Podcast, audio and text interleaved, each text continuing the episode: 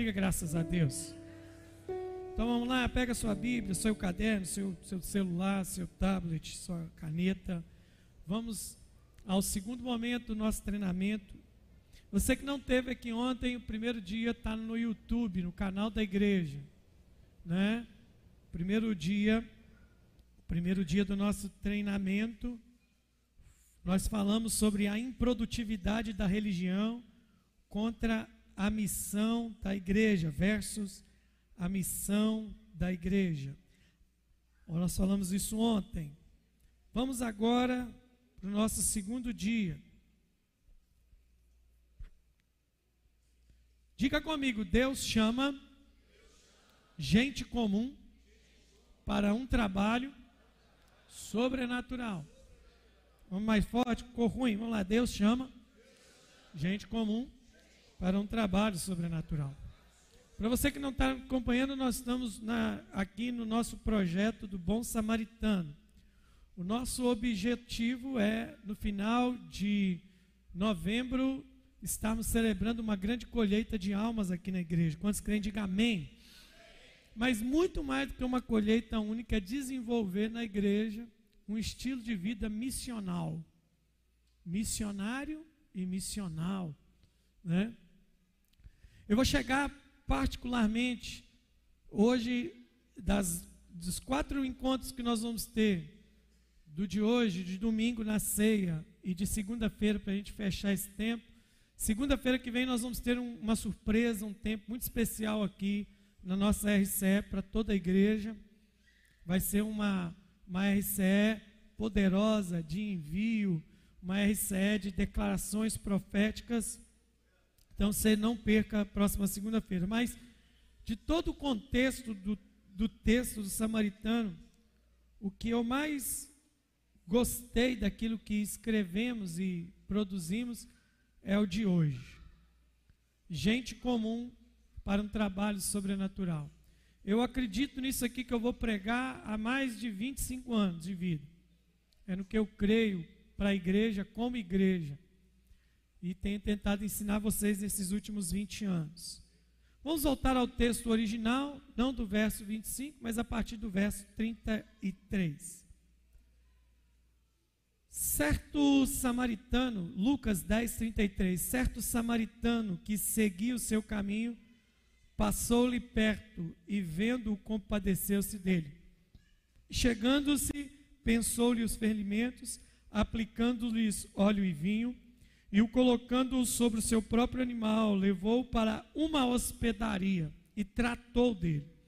No dia seguinte, tirou dois denários e entregou ao hospedeiro, dizendo: Cuida deste homem e se alguma coisa gastares mais, a mais, eu te darei, indenizarei quando voltar.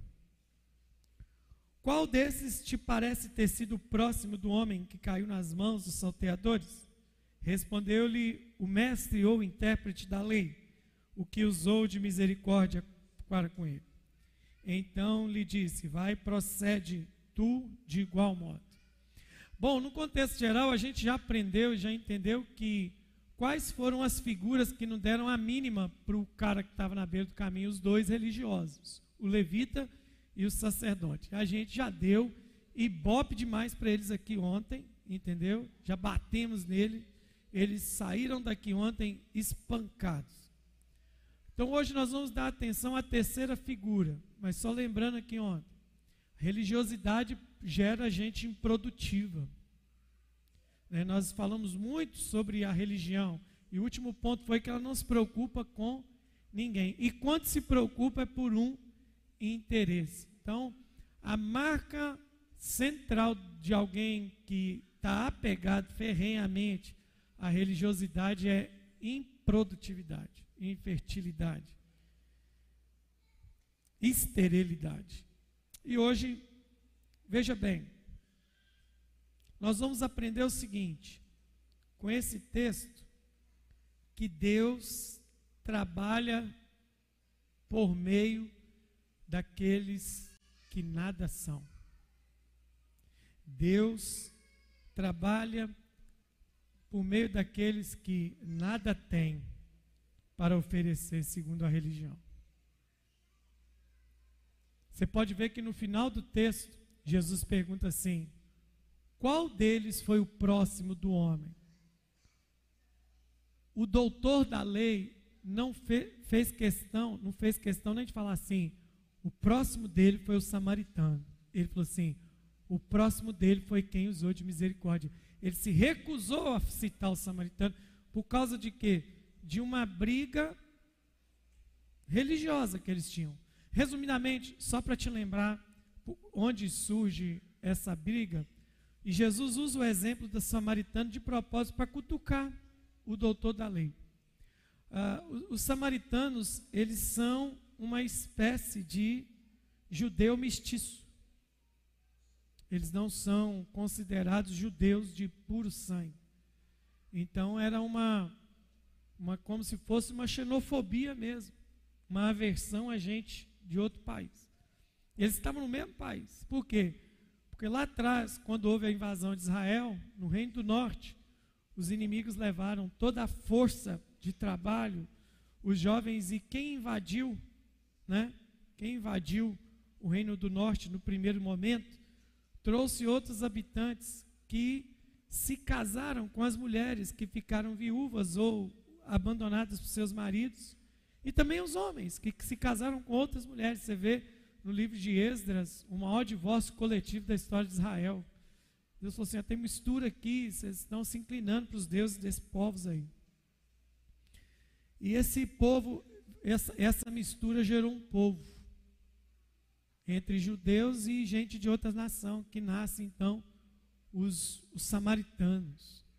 Os samaritanos eram apelidados pelos judeus de cachorros mortos. Então, o judeu não comia no mesmo prato do samaritano, não sentava na mesma cadeira, procurava evitar o mesmo ambiente. Se numa calçada viesse um samaritano, por exemplo, nos dias de hoje, o judeu saía daquela calçada, atravessava a rua para não passar na mesma calçada que o samaritano. Então Jesus usa o exemplo do samaritano justamente para cutucar os religiosos. Porque Jesus está dizendo assim: quem devia fazer uma coisa, alguma coisa não fez. E quem ninguém esperava que fizesse, foi lá e fez. Fez além do que o esperado. Então, olha como é que esse texto, Jesus, Jesus, ele está apontando para o contexto bíblico geral, que é o que? O Deus dos improváveis. Diga comigo, Deus dos improváveis. Vamos dar uma pausa aqui, vamos dar uma pensada assim. Pensa na sua história. Quem é você? Qual é a sua história? Quais são os seus triunfos? Quais são as suas derrotas? De onde Deus te tirou?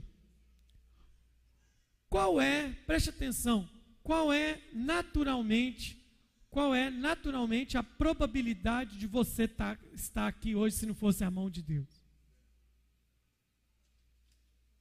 Você, eu não sei em qual nível, e, e, e eu não sei se a gente, preste atenção nisso. Os papais, dê uma segurada nas crianças aí, por favor.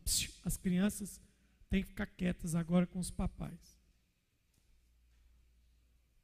Pensa numa probabilidade. Não tem como a gente medir isso. Mas você hoje é uma pessoa que as pessoas ouvem, que as pessoas respeitam. E você acha que as pessoas te ouvem e te respeitam por causa dos seus diplomas? Por causa do seu QI? As pessoas te respeitam e te ouvem porque eles viram, e mesmo quando não entendem, uma transformação poderosa em sua vida. E quem fez isso? Foi o Espírito Santo. Quem fez isso em mim? Quem fez isso em você? Qual a chance de eu estar aqui hoje falando para esse auditório de forma natural? Nenhuma. Minha inteligência não levaria nada, minha sabedoria, habilidade, talento não levaria a lugar nenhum. Mas Deus é o Deus dos improváveis. Deus é o Deus das pessoas indesejáveis, das pessoas desqualificadas. Deus é o Deus das pessoas que não são. O texto mostra claramente para você ver quem está escrevendo, quem está escrevendo o texto é o doutor Lucas, o melhor pesquisador dos evangelhos, e ele não teve como nem saber o nome do cara que fez algo. Ele começa o verso 33 dizendo: certo samaritano. O que, que isso representa? O certo samaritano é alguém que não, ninguém sabe o nome. É alguém que não tem pedigree. É alguém que não tem passaporte vermelho. É alguém, é alguém, certo samaritano. Então Jesus, mais uma vez, eu, eu quero que você entenda dois pontos cruciais nesse momento que nós estamos treinando aqui hoje, recebendo as informações. Primeiro, Deus é o Deus dos improváveis. Deus não é um Deus que te usa pela sua RG. Deus te usa porque o sangue de Jesus interveio na sua história. Então, Deus é o Deus dos improváveis. Não é? Você só teve noção das barbaridades que você fez, pecou e cometeu depois que você conheceu a luz, depois que o Espírito da verdade se manifestou na sua vida. Quantos de nós que estamos aqui hoje éramos o quê? E tínhamos, tínhamos que ser mesmo, éramos, né? Isso é para estar no passado. Quantos de nós éramos mentirosos? Quantos de nós éramos corruptos, maldizentes, prostitutos, adúlteros, viciados, descontrolados? veio a forte mão do Senhor, e como disse o salmista Davi, ele me tirou de um charco de lodo e colocou os meus pés firmes na rocha. Então Deus é o Deus dos improváveis. Quantos de nós estávamos aqui, éramos obreiros de Satanás, e Deus nos chamou. Então, certo samaritano não tem nome, não tem pedigree, é para te despreocupar, você que tem tentado viver para marcar o seu nome na história. Uma das coisas que eu mais admiro na mitologia grega, uma das coisas que eu mais admiro, assim, só pelo fato da história, mas que mais me aborrece é que todo herói grego, todo herói grego, seja, seja qualquer um deles que passou os filmes, eles tinham uma preocupação: marcar o seu nome na história. Essa, essa mentalidade grega veio para dentro da igreja. Todo crente, quando converte, depois que recebe o Espírito Santo, em vez de viver a fala de João Batista, que ele cresça e eu diminua, entra dentro dele uma, uma mentalidade grega de que ele cisma de que quer ter seu nome lembrado na história. Você não tem que viver para ter seu nome lembrado na história. Você tem que viver para ter seu nome escrito no livro da vida, meu irmão. Esquece esse nome de esse negócio de nome na história. A Bíblia diz que entrou pelos portões celestiais todo aquele o qual seu nome foi encontrado escrito no livro da vida. É lá que eu quero que meu nome esteja escrito. Quero que meu nome esteja escrito em nenhum outro lugar. Na calçada da fama então, Deus é o Deus que gosta de gente. Deus é o Deus que gosta de gente. Diga comum, gente comum. Mas que vai viver uma vida sobrenatural. Estamos por aqui, quem está por aqui, diga aleluia.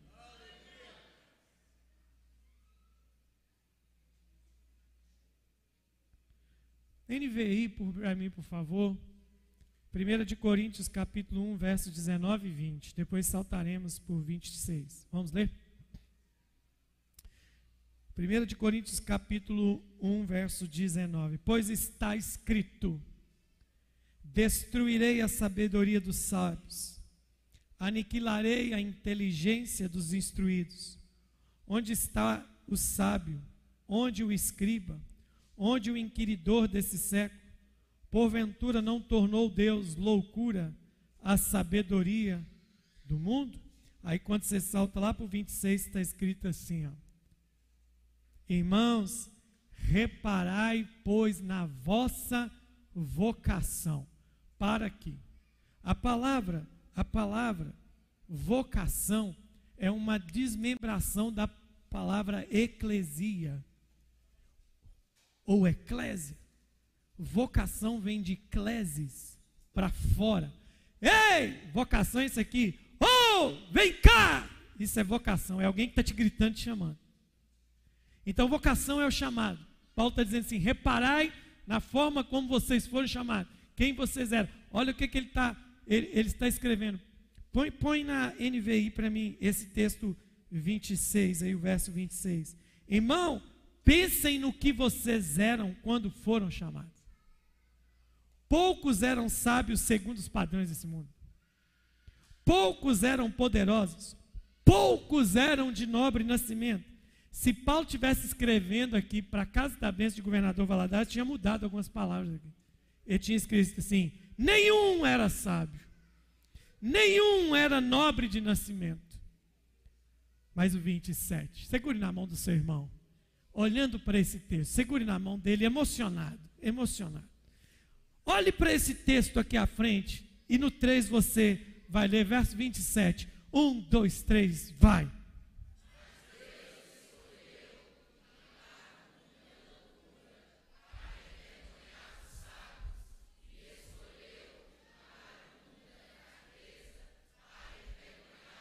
Próximo, próximo, próximo, não para não.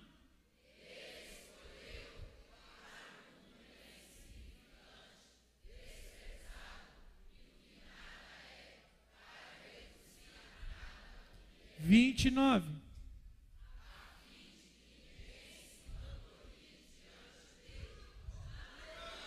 Aleluia! Vamos aplaudir a Jesus aqui.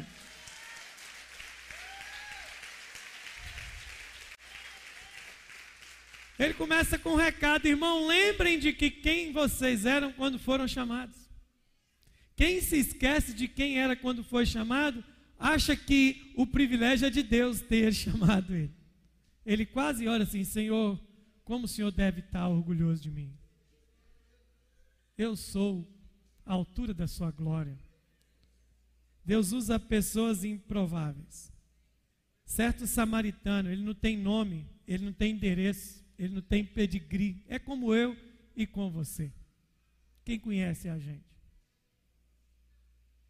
Quem conhece a gente? Não é? Ninguém aqui é um Cristiano Ronaldo do Evangelho, um Neymar do Evangelho. Os caras têm mais seguidor no Instagram do que um país tem de gente. Quem somos nós? Não é? Quem somos nós? Se você tem mais de mil seguidores no Instagram, você já é bombadinho. Quem Deus chama? Gente comum que tem uma, uma vida sobrenatural. Agora veja bem, é aqui que eu quero entrar. Diga comigo, quem Deus chama? Diga gente comum. Preste atenção. O que, que é esse chamado de gente comum? Essa é a minha briga e eu não sei se eu viverei para ver essa igreja funcionar dessa forma. Mas se eu não viver, com certeza essas crianças viverão para ver isso. Qual foi o, a grande maldita herança que a religião nos deixou? O parâmetro, o parâmetro do, de Deus usar na religião está associado ao prédio ao prédio. Pare para pensar quais as pessoas que você tem como referência na sua mente de que Deus usa muito. Pensa aí, um fulano que Deus usa muito. Automaticamente você vai perceber que a figura dessa pessoa está associada a um prédio de uma igreja. Ou ele é um pastor, ele é um profeta, ele é um padre, ele é um conferencista, ele é alguma coisa. Esse que foi o problema. Para para pensar comigo aqui agora, queridões. Olha para mim. Quando Jesus decidiu virar este mundo de cabeça para baixo e começar a construir a sua igreja, eu preciso você preste atenção nisso, por favor. Isso é importante. Isso é fundamento de vida para você. Quando Jesus começa a construir a sua eclésia, a sua igreja, a sua equipe de impacto, sabe onde é que ele vai procurar a gente? Ele vai procurar na beirada do mar da Galiléia. Ele vai procurar na esquina cobrando imposto. Ele vai procurar nas vilas. Ele vai procurar no comércio. Jesus não escolheu ninguém dentro de uma sinagoga. Jesus não escolheu nenhum sacerdote para andar com ele. Jesus não escolheu nenhum levita para andar com ele. Sabe por quê? Porque nenhum religioso tem tempo para ouvir um chamado. Então Jesus entra na sociedade e chama gente como pescador, cobrador de imposto, gente do comércio. Porque é esse tipo de gente que está andando todo dia e vendo gente caída no caminho. Gente que está desesperada. Gente que está gritando. Gente que está assim. A igreja inverte os papéis. Durante muito tempo nós operamos como? Nós vimos alguém na beira do caminho e dizíamos para ele: Você precisa estar num culto da nossa igreja. Eu quero te convidar para uma reunião que vai mudar a sua vida. E se aquela pessoa estiver pensando em suicidar naquela hora, ele vai esperar o culto da vitória na quarta-feira? Esse foi o problema da igreja. A igreja, em vez de olhar para Cristo e entender o padrão, ela quis criar um outro padrão. Ela reverteu esse padrão. Esse padrão piorou lá para o século IV, no ano 300, quando um homem, imitando a experiência do apóstolo Paulo, chamado Constantino, ele resolve institucionalizar a igreja. E quando Constantino e sua esposa criam o sistema da igreja, que então vai se chamar igreja, é, que é a igreja universal, eles querem sistematizar o que os apóstolos fizeram. Eles dividem a igreja em, dois, em duas categorias: os clérigos e os leigos. Quem é o leigo? É quem ficava aí. E quem é os clérigos? É quem ficava aqui. Então começaram a fazer as reuniões em uma língua que ninguém entendia. Até então, as cartas e o evangelho foi escrito e pregado em grego koiné, não é nem grego clássico, grego koiné. O que, que é grego koiné? É o grego popular. É como nós falamos, nós fomos, nós somos. Esse foi o grego que o evangelho foi pregado. Aí eles vêm institucionalizam a igreja com uma linguagem culta, erudita, ninguém estava entendendo nada, e a igreja entra num período de escuridão de quase 1.100 anos. Por causa de quê? Que a igreja inverteu os papéis. Agora quem Deus usa é quem? Gente elitizada, gente escolhida, gente especial. Enquanto o meu Jesus, esse Jesus que morreu por mim e por você, escolheu apóstolos no meio da pescaria, no meio do comércio, no meio da vida comum. E a igreja, ela subverte essa ordem de Jesus e quer funcionar de forma errada. Nesses dias, hoje, domingo e segunda-feira, Deus vai arrancar esse espírito do nosso meio. Nós vamos voltar a ser a igreja do cotidiano. Eu creio nisso. Eu creio na igreja do povo que reúne seus amigos de empresa antes de trabalhar e fala: Nós vamos orar aqui agora. Qual é o seu problema? Faça seu pedido de oração. Nós vamos ser um povo que não vai convidar ninguém para vir a um culto para resolver o seu problema. Nós vamos ser a solução do problema lá onde a gente está. Que a igreja vai avançar. Pensa na demanda que é. Deus é o Deus do cotidiano. Eu escrevi no primeiro momento do treinamento é Deus quer restaurar o cotidiano da igreja. Vamos fazer um exercício rapidinho de memória? Eu te desafio a me lembrar dez milagres de Jesus no templo você pode ficar aqui a noite toda, você não vai achar. Vamos lembrar? Vamos lembrar os milagres de Jesus? Vamos começar alguns pela ordem? A gente não vai lembrar de todos, não, mas a maioria a gente vai lembrar. Os milagres de Jesus especificamente começam ali no capítulo 2 de João. O primeiro milagre de Jesus foi aonde? Num culto? Jesus transformou água em vinho aonde? E onde os casamentos aconteciam? Na casa dos noivos. Então, onde que Jesus realiza o seu primeiro milagre? Num casamento. Jesus desce do monte e aparece quem? Um leproso. Jesus curou o leproso onde? No pé do monte. Onde a mulher do fluxo de sangue encontrou com Jesus? No pátio do templo ou na caminhada da rua? Onde Jesus curou o paralítico do tanque de Betesda? Lá no pátio do templo ou perto do tanque? Então você vai ver um Jesus se você começar a pensar e buscar na sua memória onde Jesus operou, vamos lembrar do templo, o homem da mão ressequida, sinagoga. Teve uma intervenção de Jesus que não foi milagre, foi intervenção doutrinária na vida da adúltera. João capítulo 8, pátio do templo, escrevendo no chão. Não era milagre, ela livrar a mulher da pena de morte. Ali foi no templo. Mas Jesus, o que mais marcou a entrada dele no templo foi o dia que ele chutou as barracas tudo. Então Jesus é um Jesus do cotidiano. Eu, você e eu trazemos a nossa vida de lá de fora aqui para dentro. Então, um culto nada mais é do que o resultado da vida que nós levamos fora do prédio o dia inteiro. Se eu queimo durante o dia fora do prédio, automaticamente no culto eu vou chegar aqui queimando.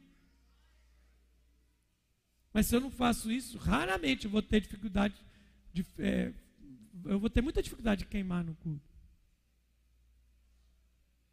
Então para para pensar, é o Jesus do cotidiano. É onde nós estamos infiltrados, é onde nós estamos agindo.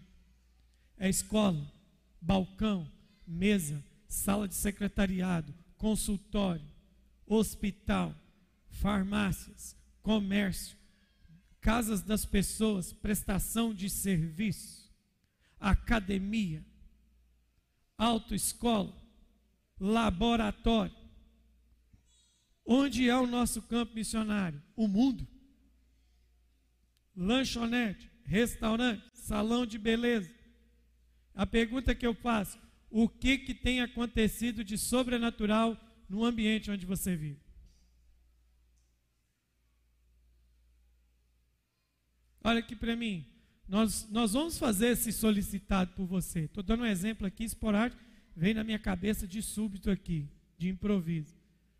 Antigamente, irmãos, eu ficava numa alegria, me sentia assim, super útil, quando eu recebi um convite para estar tá orando numa empresa. Vou chamar o pastor, vem aqui fazer um culto na empresa, traz o violão, canta. Fiz isso num monte de empresa, fiz isso em salão, fiz isso em loja, fiz isso em comércio. E quando eu comecei, eu mais andava com o violão nas costas depois da oração de manhã e para o lugar. Ah, vem fazer um culto. Esse dia me chamaram numa empresa lá no distrito industrial para poder fazer um culto lá. Eu achava aquilo máximo, me sentia útil. Até que eu comecei a pensar numa coisa, falei, está errado. Isso está errado, porque eu estou indo em empresa onde já tem um membro da nossa igreja, discípulo de Jesus lá. Quer dizer que o evangelho que eu prego para ele não resolve nada, porque então precisa me chamar porque eu sou mais poderoso do que você. Está errado. A transformação que a sua empresa precisa é através da sua, sua vida, porque Deus plantou, foi você lá, não foi eu. Esporadicamente a gente pode ir lá. Mas é você que está lá, é você que é autoridade lá, é você que é respeitado lá, é você que tem um currículo lá, é você que Deus quer usar lá. Então, de, hoje, se não der tempo de, de discorrer tudo, isso precisa ser entendido. Diga comigo, gente comum sempre está perto de quem está à beira do caminho. Gente comum é gente que tem compaixão e misericórdia de quem está perdido. Veja bem, olha esse texto, Atos 9, verso 10. Ora, Atos 9, verso 10. Ora, havia em Damasco um certo discípulo chamado Ananias. Já melhorou. Se era certo samaritano, aqui já tem até nome. É, disse o Senhor numa visão: Ananias. O Senhor respondeu: Eis-me aqui, Senhor. Então o Senhor lhe ordenou: Dispõe-te, vai à rua, chama direito, na casa de Judas e procura por, por Saulo, apelidado de Tarso, pois ele está orando. Preste atenção. Quem batiza o homem que mais escreveu carta no Novo Testamento? Quem batiza o décimo terceiro apóstolo da história cristã? Quem? Um irmãozinho chamado Ananias. Oi, oi, oi. Está mudado aqui. Hein? Então o que, que acontece? Olha quem que Deus chama para batizar Paulo. Ananias. Meu irmãozinho. Diga comigo assim: Ananias aparece em alguns versículos para que Paulo escreva muitos livros. Gente comum. Gente comum. Imagina na eternidade o Paulo andando do lado do Ananias. Quem é seu pai na fé, Paulo? Ananias. homens homens e mulheres que estão dispostos para Deus no, no seu contexto de vida.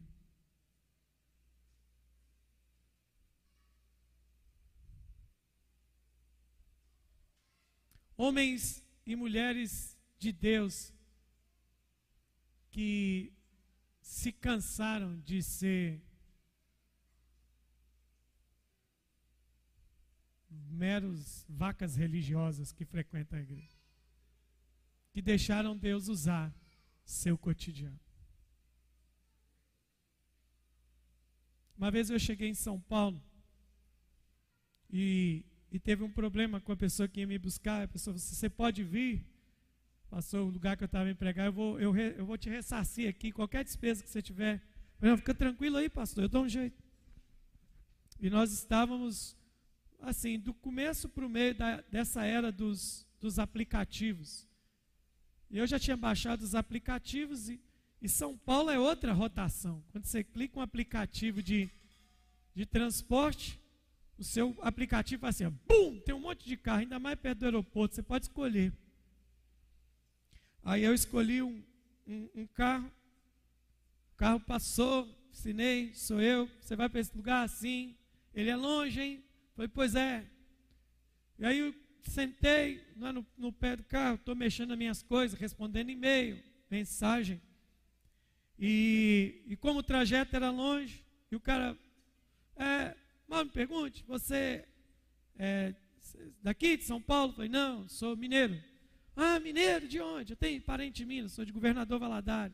Ah, e você veio a trabalho? falei, sim. Você trabalha com o quê? Aí eu falei assim: Eu sou pastor. Ele, ah, você é pastor. E na hora que eu falei que eu era pastor, esse cara começou a me contar a vida dele toda. Aí ele falou, eu falei com ele, mas você está me contando sua vida toda? Ele falou, não sei porquê, eu estou sentindo alguma coisa que eu devo te contar tudo isso da minha vida. Porque alguma coisa está me dizendo que nessa corrida você vai ter a resposta para aquilo que eu preciso. É dentro de um táxi, é dentro de um aplicativo, é sentado na cadeira de um ônibus, é pegando na unha de uma mulher que você está desencravando, manicure, e olhar para ela assim, assim diz o Senhor. É no cotidiano. É uma venda que você faz.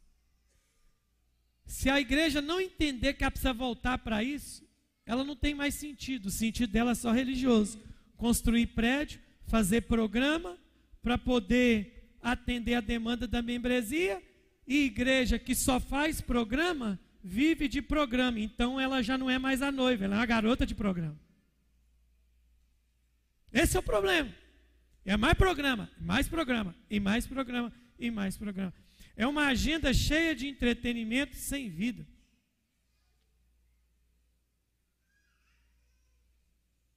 Segundo Crônicas, vai dizer assim, 25, 7, que um dos reis de Israel diz assim: Porém, certo homem de Deus veio ele dizendo: Ó oh, rei, não deixe contigo o exército Israel, porque o Senhor não é com Israel, isso é com os filhos de Efraim. Foi quando o rei Josias se juntou com o reino do norte, e aí deu um problemão. Um certo homem, um homem comum, um homem do dia a dia, um profeta do cotidiano, apontou para a cara do rei e falou assim: Não vai com Israel. E pior que ele desobedeceu, isso deu mal. Um homem comum. Pessoa como você, como eu. Gente comum. Gente comum. Quem está entendendo, diga amém. Vamos lá. Para a gente fechar então hoje. Diga comigo. O Deus que usa gente comum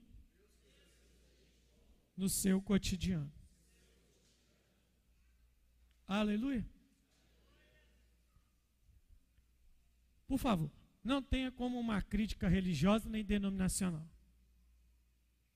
Mas eu te desafio.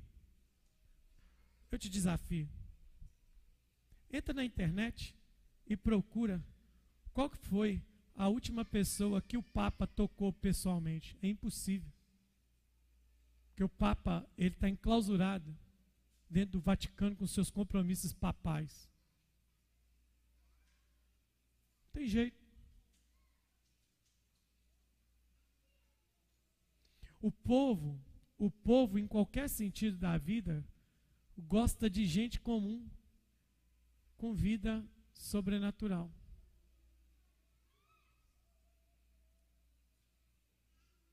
O povo gosta. É muito mais acessível, muito mais tranquilo. Por que, que Davi foi um grande rei para Israel? É porque Davi gostava da muvuca, trazia a arca, ele estava no meio. Ele é uma pessoa comum. Ele é um homem que a coroa não fez a cabeça dele. A unção não fez a cabeça dele. A conversão não tornou você. Tem crente que acha realmente assim: eu me converti, Deus me tirou do mundo. Queridão, você não vive em Marte, não. Você vive aqui na Terra. É aqui que Deus quer te usar. Aleluia. Aleluia. No dia a dia. No comum. Glória a Deus. Então vamos lá. Tem aqui quais são as características de pessoas comuns para um chamado sobrenatural. A gente finaliza com isso aqui hoje. O que o que uma pessoa comum tem? Consegue ver aquele que ninguém vê. É gente que consegue ver quem está à beira do caminho. Só gente comum tem essa percepção. É no cotidiano. O que, que o sacerdote fez?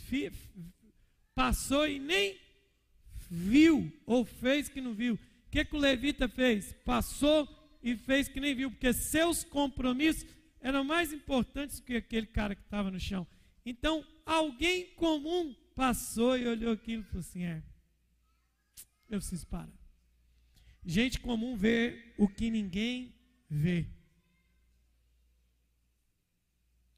Veja bem, eu não sei se tem um subtópico aqui. Tem? Pô, passa o próximo aí. Não, esse é daqui a pouco.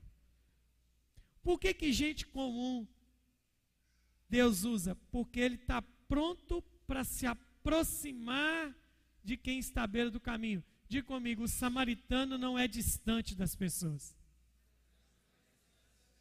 Vamos lá de novo? Deus não te chamou para uma redoma. Deus não te chamou para um trono.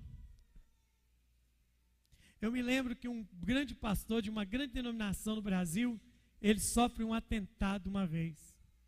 Então, em vez dele assumir a sua posição de homem público, o que, que ele faz?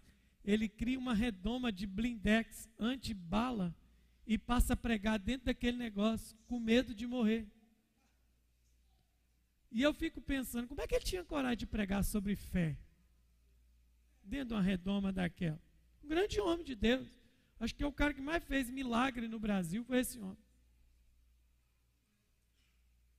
Afasta das pessoas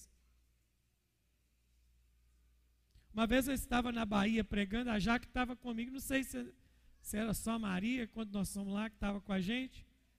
Eu fui pregar num congresso. E na Bahia, o povo, o baiano, ele ainda é, o mineiro é muito próximo. O mineiro é, é, é, é aconchegante, o mineiro gosta desse negócio. O baiano também ele é muito impetuoso, ele gosta de estar perto, ele gosta de abraço, ele gosta de não sei o quê. E aí eu preguei, preguei, o culto foi longo. E aí eu parei na frente, né, amor? Quando eu brinquei assim, eu sentei, que o púlpito era, sentei. Fez uma fila para eu orar. Uma fila enorme para eu orar assim. Eu falei, gente, o que, que é isso? Eu perguntei para o pastor, o que está acontecendo? Ele falou, não, o povo aqui é assim, eles tem alguém de fora, eles querem que o pastor ore para eles. Eu falei, é só orar? Ele falou, não, não ora de qualquer jeito, não. É orar caprichado. Olhei para um lado, para o outro assim. E aí comecei a orar. E no meio do caminho, algumas pessoas, Deus foi dando palavra de conhecimento, foi dando profecia. E a gente foi orando, orando, orando, orando. E a Jaque estava para lá. e alguém chegou perto da Jaque, não sei se foi a pastora Samita ou o missionário, falou assim: gente, alguém vai lá e tira o pastor Moisés de lá, porque senão ele não vai embora hoje. A Jaque falou assim: deixa o Moisés lá. Se vocês tirar ele de lá, vocês vão matar ele. Ele gosta daqui dali, é igual de muvuca. Porque quando você perde o sua, seu lado comum de ser, você não é gente mais não. Você não é gente mais não. Eu tive, não sei se o prazer ou o desprazer de viajar o Brasil e pregar com muito, do lado de muito pregador grande, que todo mundo conhece, que tem canal no YouTube. Já tive do lado de muito cantor famoso. Eu não sei se foi um prazer ou um desprazer. Eu já preguei em congresso de pastor grande,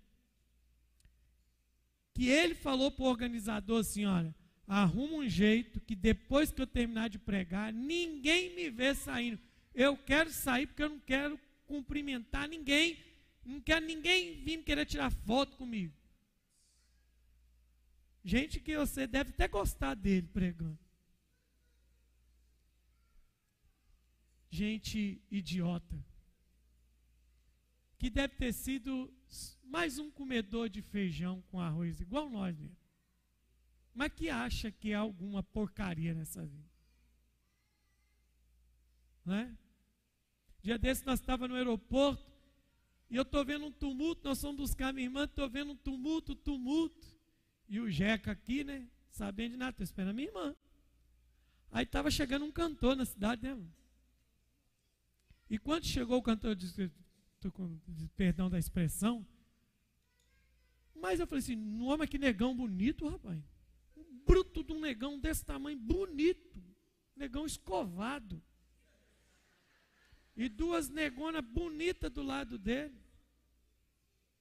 Aí eu estou vendo o povo não sei o quê, daqui a pouco a minha outra irmã está querendo até tirar foto.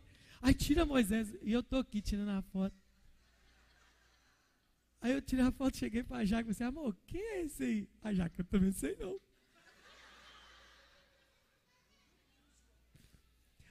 E o cara começou a ficar apavorado, porque o povo começou a querer tirar foto com ele, ele partiu para dentro da van. Eu falei, gente, isso deve que soltava pipa com cerol na favela. E agora está fugindo do contato com as pessoas. Deus quer que a gente volte a ser comum de novo. Fala para o seu irmão. Por acaso você tem dinheiro para ser fresco? Tem gente que é fresco né? Frescura danada. Gente comum. Comedor de frango com quiabo, diga glória a Deus. Samaritano está pronto para se aproximar, ele não é distante. A outra, a, a, ele vê a necessidade. Veja bem, a religião até vê a necessidade da pessoa, mas ela se afasta de todo mundo que pode causar um prejuízo para ela. A religião desloca toda pessoa que é um problema e um prejuízo para ela. Então, gente comum, ela consegue ver aquele que ninguém vê. Diga para o seu irmão: Deus vai te mostrar gente que ninguém está vendo.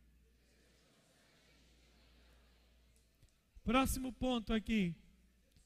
Tem profunda compaixão e motivação correta. O bom samaritano era movido por um profundo sentimento de paixão. Vocês quiserem depois, lá no grupo de avisos de líderes, e daí vai ramificar para a célula, o Gabriel pode despachar tudo isso aqui para vocês. Quem quer a anotação? Levanta a mão. A gente manda para vocês depois. Nem todo mundo levantou a mão, mas tudo bem. Ele está movido, e vendo, diga comigo, e vendo-o, compadeceu dele. O que que moveu o samaritano, gente? Compaixão. Foi interesse ou compaixão? Interesse ou compaixão? Você tem que ter a motivação correta. Não é só o que você está fazendo, é por que você está fazendo. Você pode fazer um monte de coisa só pelo dinheiro. Profissão, por exemplo, é assim. Fazer, olha para mim aqui, ó, fazer a coisa certa é importantíssimo. Mas fazer a coisa certa pelo motivo correto também é importantíssimo. É mais importante ainda. Não é? Olha um texto. Vamos pôr o texto? Põe o texto para mim, quem está na. No, põe o texto de 2 Crônicas 25, 1. Vamos comparar dois textos aqui agora? Para você entender o que é motivação. Olha o que é motivação errada. É, era Amazias da idade de 25 anos, quando começou a reinar, e reinou 29 anos em Jerusalém. Sua mãe se chamava Geodã, Geoadã, olha que nome bonito você põe na menina, ó. De Jerusalém. Vamos ler esse aqui bem alto, todo mundo, um, dois, três, vai.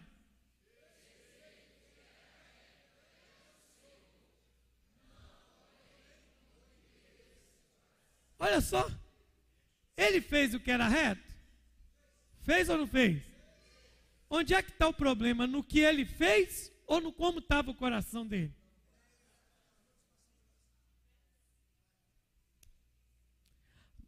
Sabe quando é que, sabe quando é que a gente consegue pescar a motivação de alguém? Olha aqui para mim. A motivação de alguém se manifesta, sabe quando? Quando ele precisa participar de alguma coisa em que ele talvez não esteja envolvido naquele momento. Como assim? Vamos parar para pensar o seguinte. Suponhamos que eu. Como é, qual é o exemplo que eu vou dar aqui agora, hein? Deixa eu pensar aqui, mente rápida, me ajude, por favor. Aspecto prático disso aqui. Pense. Pense numa pelada de futebol. O cara é muito bom de bola. Mas aí o que, que acontece? Lá tem um horário para chegar. Quem chegar depois daquele horário não entra jogando, vai entrar depois. Aí, por ele ser muito bom de bola, melhor do que todos, ele acha assim: eu vou chegar a hora que eu quiser, porque é só eu chegar lá que eu vou entrar jogando. Aí alguém diz para ele assim: que não, bonitão, tem horário para chegar, mas eu sou craque. Não. Aí ele fala assim: quer saber? Não vou ficar aqui, eu vou embora. Tem gente que ministerialmente é a mesma coisa. A motivação está errada. Nossa motivação tem que ser a motivação correta. No reino de Deus, a gente tem que ser para fazer, tem que ser antes de fazer. Tem muita gente que fica falando assim: ó, quando a pessoa precisa fazer para ser, nós vamos ter um problema. Por exemplo, ó, um exemplo clássico da caminhada comum. O camarada tem problema de pornografia. Ele tem problema com pornografia. Aí ele está na igreja. Mas ele nunca foi homem de verdade para se libertar daquilo. Né? Porque o cara que não se liberta da pornografia, ele não é homem de verdade. Né? Se você tem problema com pornografia e está com raiva do que eu estou falando, pode me esperar lá fora depois do culto. Me espera lá na fora, eu ponho na mão na sua cabeça e você cai endemoniado. Não vou brigar com vocês. Você acha que eu ia falar, vamos cair nós dois na porrada? Quem cai na porrada tem endemoniado. Você está ficando doido? Aí ele fala assim, ó, olha o que, que ele fala. Não, mas você vai ver. Eu vou casar e vou me libertar da pornografia. Hã? Ele vai ser um casado pornográfico, promíscuo. Porque a motivação dele está errada. Ele está casando para se livrar da pornografia e casamento agora virou campanha de libertação.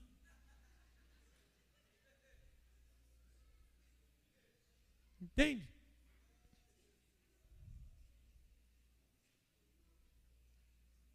Diga comigo, ele fez o que era reto, mas não fez com interesse de coração. Agora, olha outro texto, ó. Olha outro texto. Olha outro texto. Quer ver? Salmo 78, verso 70. Olha esse texto. Salmo 78, verso 70.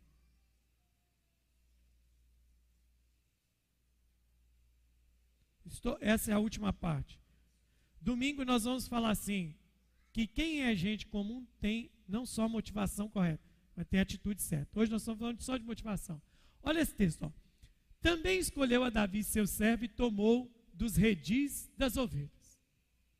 Tirou-o do cuidado das ovelhas e suas crias, para ser o pastor de Jacó, seu povo, e de Israel, sua herança. O que, que o texto está dizendo? De onde Deus tirou Davi e onde Deus colocou. Agora, olha isso. O homem que foi tirado do redil das ovelhas para o trono de Israel, olha o que o texto está dizendo sobre ele. Próximo texto. E ele os apacentou consoante a integridade do seu coração e os dirigiu com mão precavidas. Põe na NVI, porque está muito ortodoxo esse texto aqui. Põe aí. E de coração íntegro, Davi os pastoreou, com mãos experientes os conduziu. Então, Davi não só fez a coisa certa, mas fez com a motivação certa. Aleluia. Diga comigo, gente comum. Vê o que ninguém vê e tem profunda compaixão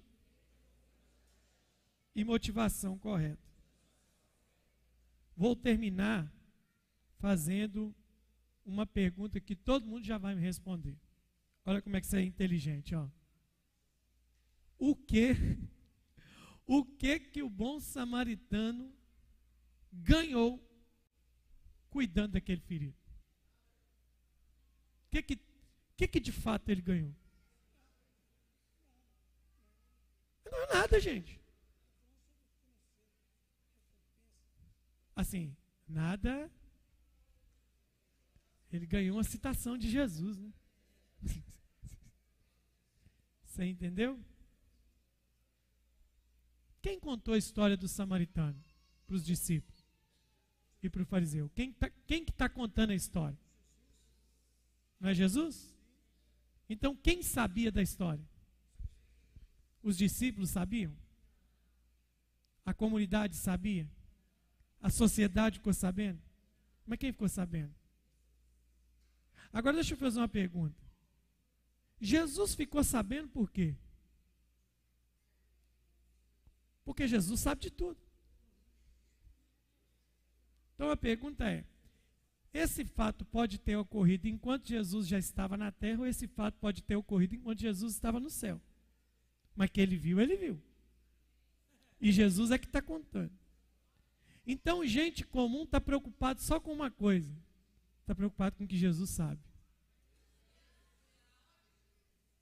Se eu fosse aquele pastor pentecostal, eu falava: cadê o glória que não sai nessa hora?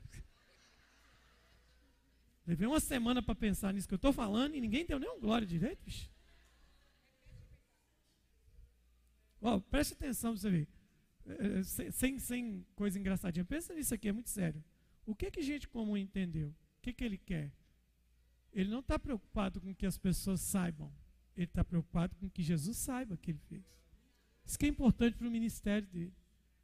Para o chamado dele.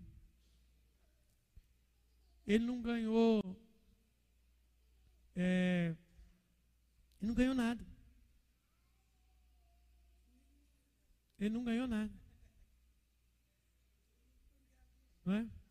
Nenhuma medalha. Nenhum diploma.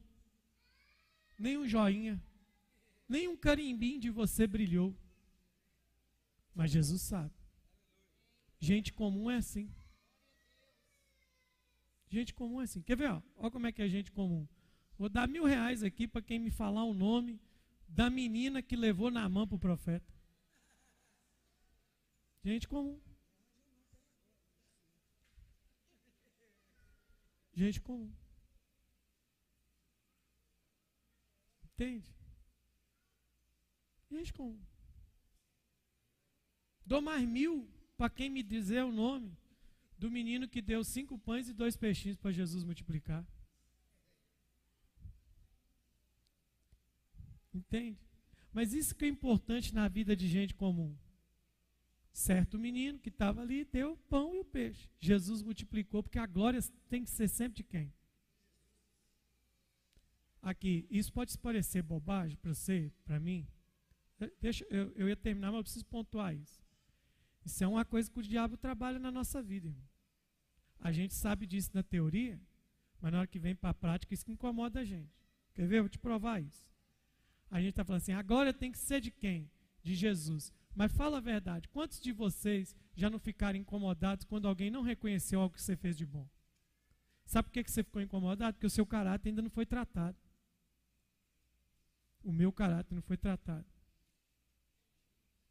Poxa vida, foi eu que fiz e ninguém. Entende? Esse é o problema. Não temos caráter tratado. Quem é bom samaritano não está preocupado com o nome. Está preocupado em fazer. Está preocupado em fazer a vontade.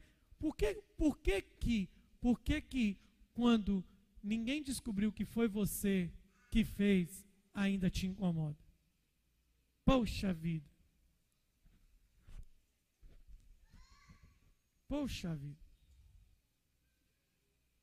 Uma das coisas que mais trata o caráter de qualquer pessoa se chama trabalho doméstico.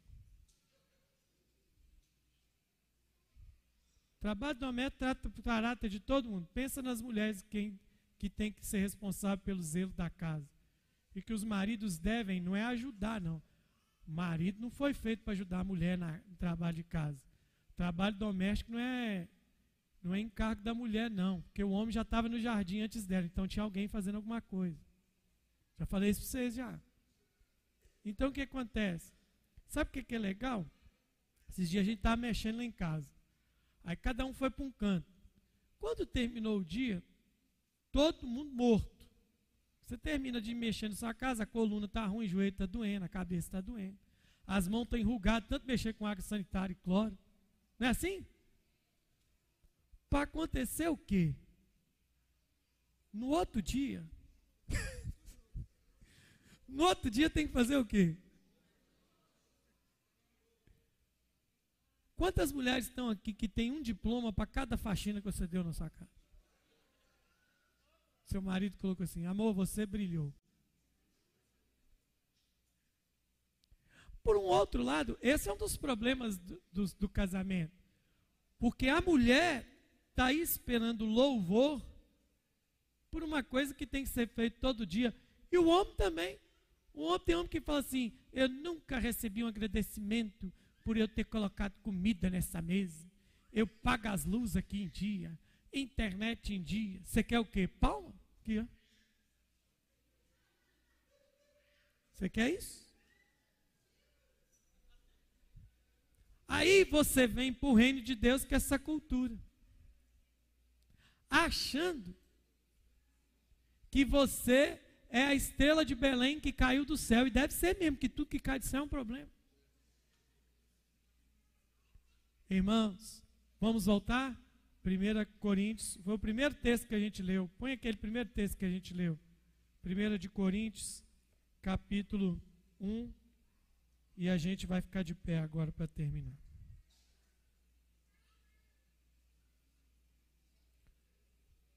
capítulo 1, verso 26, versão da NVI.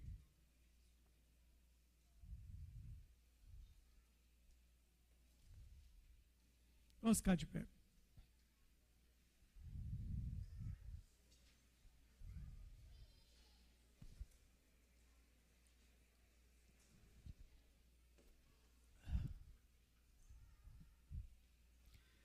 Me dê 15 minutos aqui, a gente finaliza. Valdir, prepara para nós ali todas quantas tacinhas de óleo tiver. Vamos fazer um mato profético aqui nessa noite. Vamos lá? Como é que a gente leu esse texto no começo do culto? Ao obreiro. Valeu, obreiro. Bate aí. Isso aí, velho. Veja bem, como é que a gente leu de mãos dadas? Dê a mão de novo, seu irmão. Deixa o obreiro aí. Tá aqui, ó. Vamos lá. Um, dois, três, vai. Não, começou ruim. Vamos, Lélio. Segura a mão do seu irmão emocionado. Vamos lá. Um, dois, três, vai.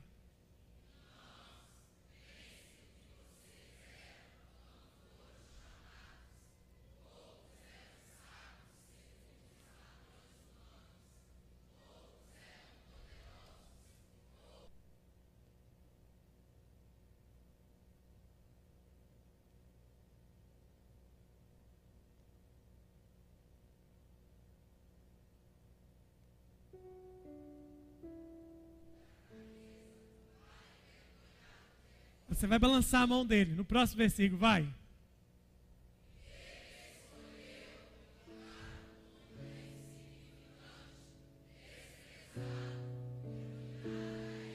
Para aí. Olha, olha para ele e diz assim para ele: Meu amado, assim te digo nessa noite. Você é um insignificante. Você é um desprezado. Você é um nada. E sabe o que isso significa? Deus vai te usar.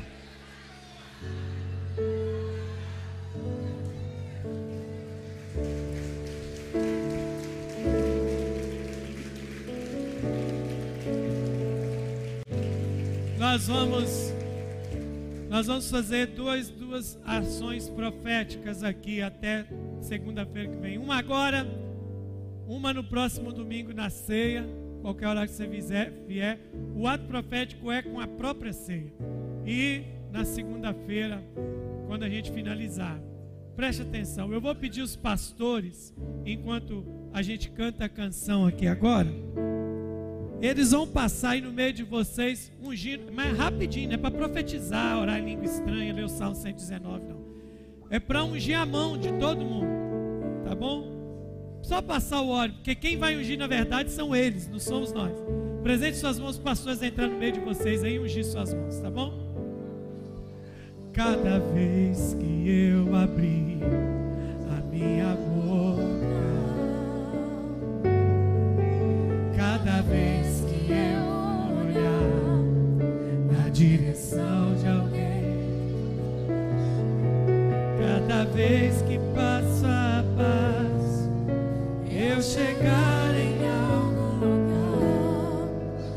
seja a tua voz, sejam teus olhos, sejam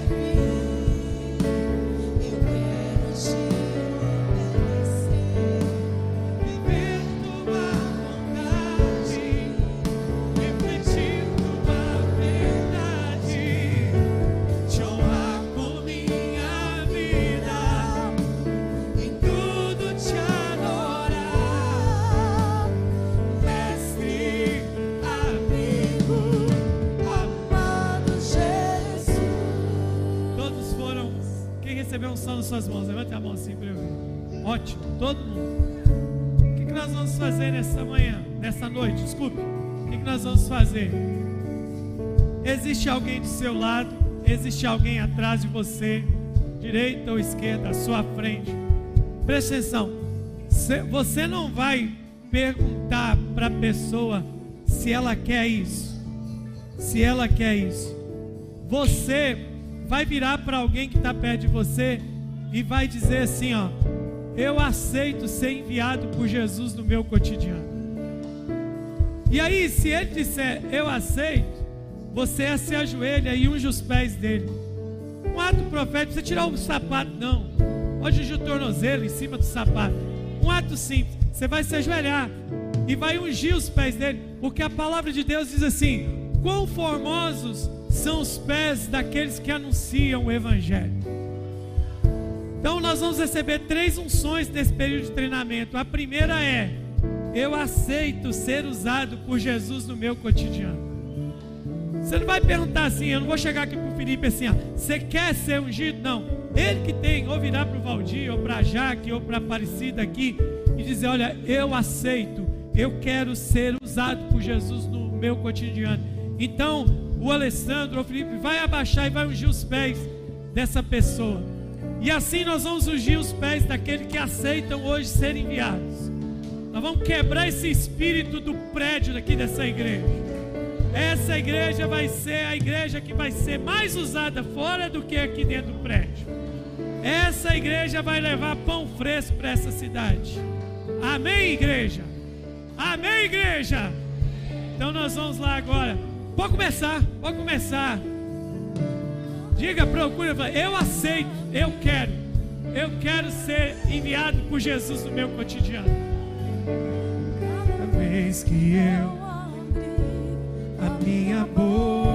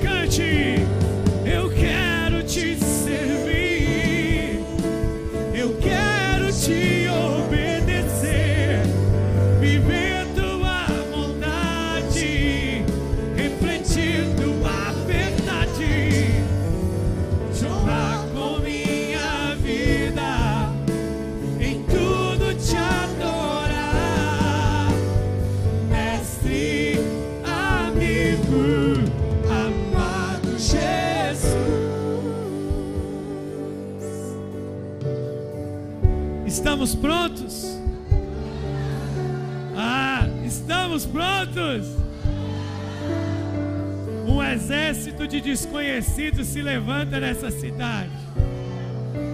Um exército de gente que não precisa que seu nome seja levantado, mas que o nome de Jesus seja erguido. Aleluia! Glória a Deus! Diga para a pessoa que está ao seu lado: seus pés são apostólicos.